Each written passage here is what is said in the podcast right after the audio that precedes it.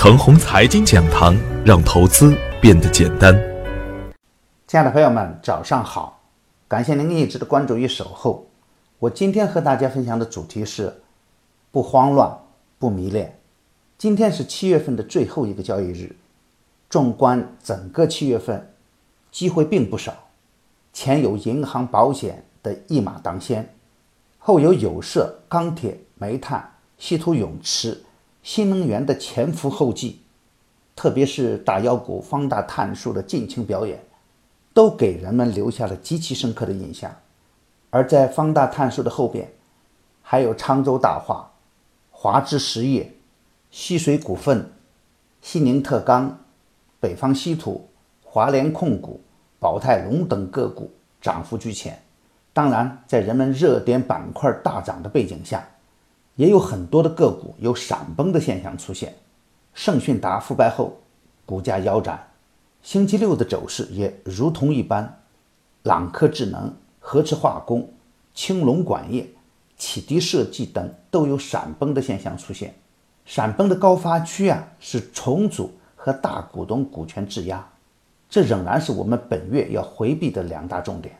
上周五的早盘，我的观点是，创业板周四的爆发。至少可以说明一个信号，那就是创业板下方的空间有限。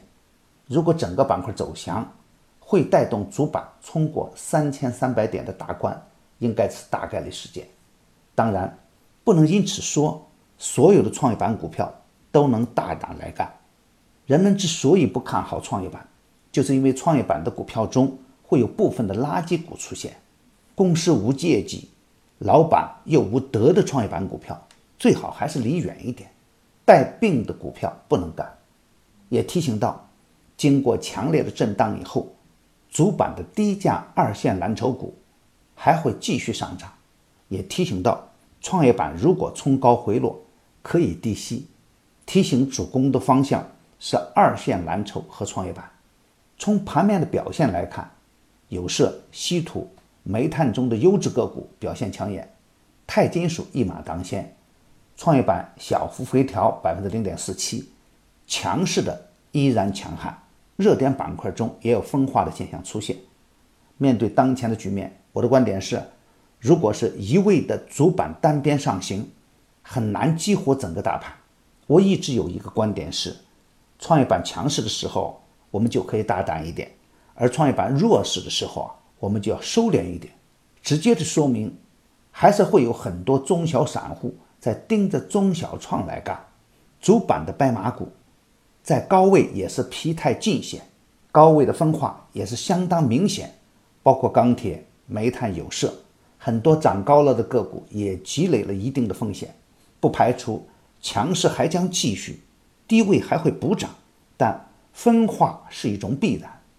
本周的高位震荡应该是大概率事件，而对于创业板来说。由于股价还处在三十天均线的下面，整个板块确认的反转成色还需要市场来检验。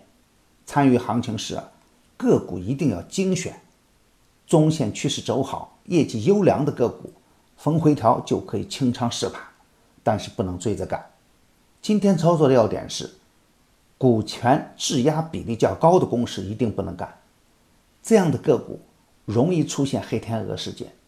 而对于中小创的个股来说，也不是超跌就安全，业绩差、一直阴跌的个股不要轻易接盘。参与行情的时候，可以多花点时间去选股；而对于底部的优质个股，持股也要更加耐心一点。只有逻辑清晰、目标坚定，才能确保安全，未来的收益也才会更大一点。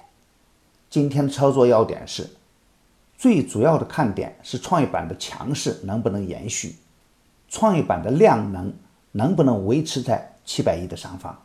如果这两个条件能够同时满足的话，围绕创业板的反弹行情还可以高看一眼。在上周五，猪寿铜钱概念股表现较为活跃，不排除走出一个不错的波段。刚启动的相关个股。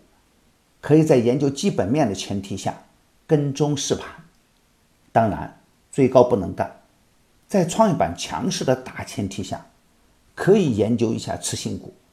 经过长期的打压以后，许多优质的次新股的投资价值也渐渐的显现出来。可以先清仓试盘关注，耐心等待走强的机会出现，再加仓去干。当然，业绩不能变脸，中线趋势走好的要更好一点。逢回调关注，昆北大 A、中国宝安，前推的长城动漫仍然可以高看一眼。面对当前的震荡，对于高位的股票，不要过分的迷恋。而对于底部强势的股票呢，也无需慌乱，震荡向上是大概率事件。我的观点只是我个人的观点，盘中所涉及的个股只为说明我的观点，不构成推荐。如果与您的观点不一致，您说了算。买牛产成长秘籍的课程，有精选的群服务赠送，那里有一线的操盘手实时在线答疑，还有精选的股票提供参考。别忘记加小组的 QQ，二七五四七六五九八，他会邀请您加入陈红财经飓风工作室直播间。亲爱的朋友们，您的点赞、转发与打赏，都是我每天努力的动力源泉。也愿我的努力能为您提供可靠的信息资源。明天我还会在陈红财经讲堂与您继续分享财富盛宴。